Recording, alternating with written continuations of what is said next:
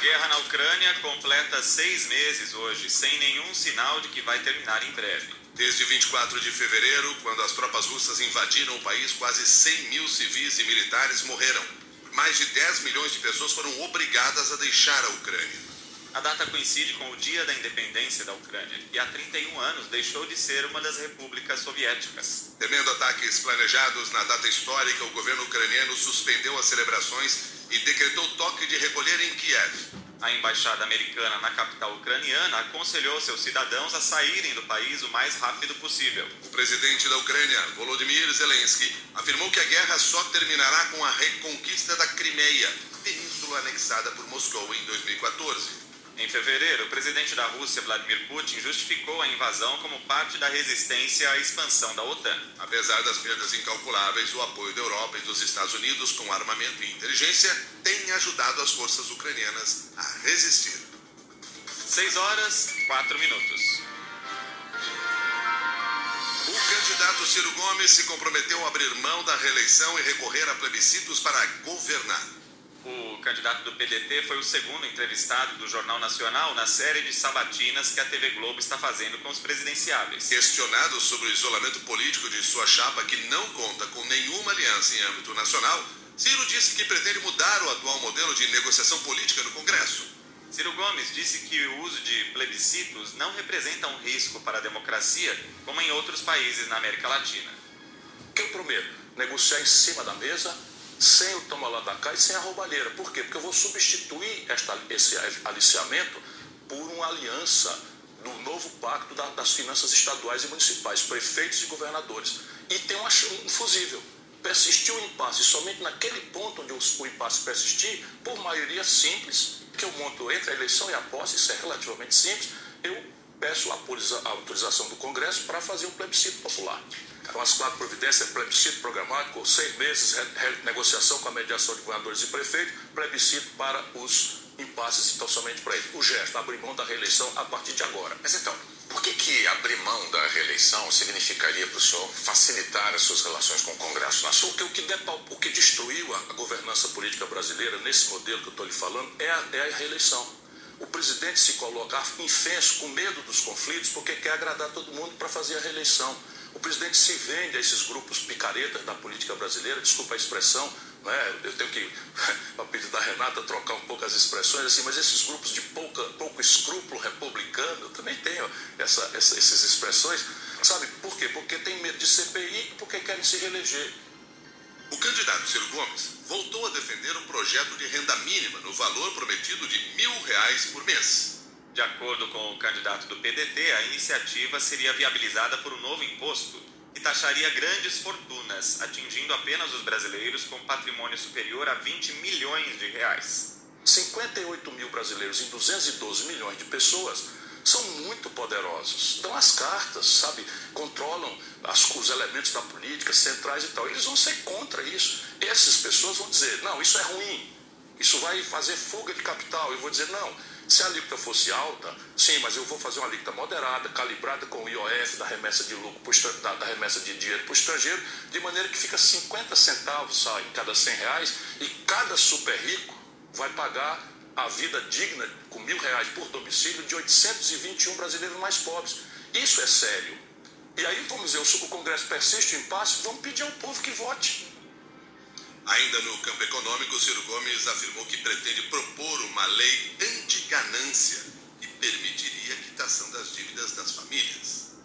Eu quero colocar uma lei em vigor no Brasil que eu conheço na Inglaterra, que é assim, todo mundo do crédito pessoal, do, do, do cartão de crédito, do cheque especial, etc., ao pagar duas vezes a dívida que tem, fica quitado por lei. Essa coisa. Isso é uma polêmica que eu estou apresentando aqui em homenagem a, a, a William Bonner e a, e a, Renata, né, em primeira mão. Isso vai virar um Jornal Nacional. É um Jornal Nacional, certamente, que me deu essa oportunidade.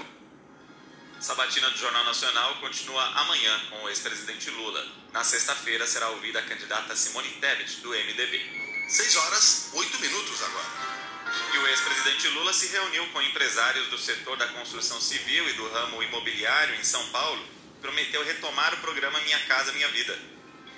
Eu quero fazer e dizer para você que o Minha Casa Minha Vida vai voltar a ser um programa de governo e a gente sabe da necessidade da gente adequar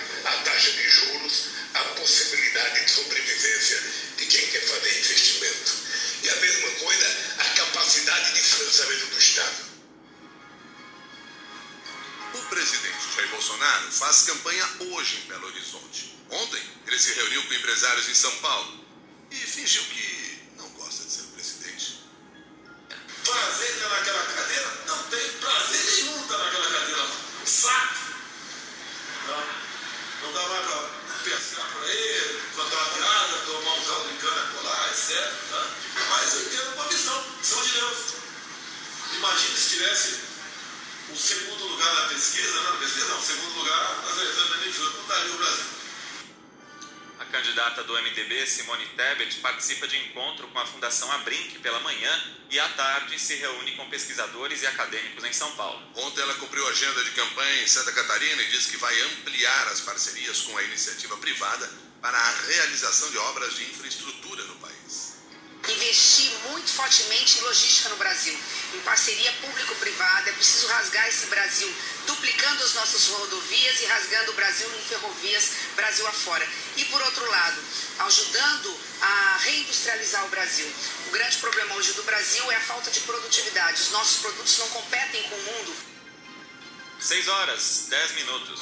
A operação da Polícia Federal contra oito empresários bolsonaristas provocou crise entre o ministro do Supremo Alexandre de Moraes e o procurador-geral da República Augusto Aras. Na semana passada, o site Metrópolis revelou que os empresários usaram um grupo de WhatsApp para defender um golpe em caso de vitória de Lula nas eleições. Os empresários alvos da operação foram Afrânio Barreira Filho, do restaurante Coco Bambu, Ivan Vrobel, da W3 Engenharia, José Isaac Pérez, do grupo Multiplan, José Cury, dono do shopping Barra World, Luciano Hank, da rede Avan, Luiz André Tissot, da indústria Sierra, Marco Aurélio Raimundo, da rede Mormai, e Meyer Joseph Nigri, da Tecnisa.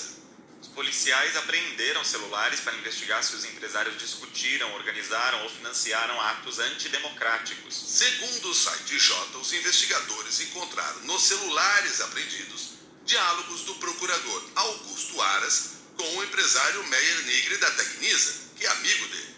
E o procurador-geral teria dito a pessoas próximas estar tranquilo, pois a conversa com o Nigri teria abordado apenas assuntos triviais. Mas, de acordo com o site J, as mensagens revelam que Aras fez críticas à atuação de Alexandre de Moraes e comentários sobre a candidatura de Bolsonaro no diálogo. Em nota, o procurador-geral reclamou de não ter sido comunicado da operação com antecedência pelo STF. Moraes rebateu e disse que a Procuradoria-Geral da República foi intimada na véspera.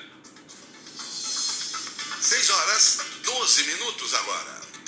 Começa amanhã a visitação ao coração do imperador Dom Pedro I no Palácio do Itamaraty, em Brasília. Os dias de semana serão reservados a estudantes. O público em geral poderá ver a relíquia aos sábados e domingos. O coração do imperador vai ficar exposto no Itamaraty até o dia 5 de setembro. No dia 6, haverá uma cerimônia com a presença dos chefes de Estado dos países de língua portuguesa, incluindo o presidente de Portugal, Marcelo Rebelo de Souza. A relíquia foi trazida ao Brasil para as celebrações dos 200 anos da independência e ontem foi recebida pelo presidente Jair Bolsonaro com honrarias de chefe de Estado.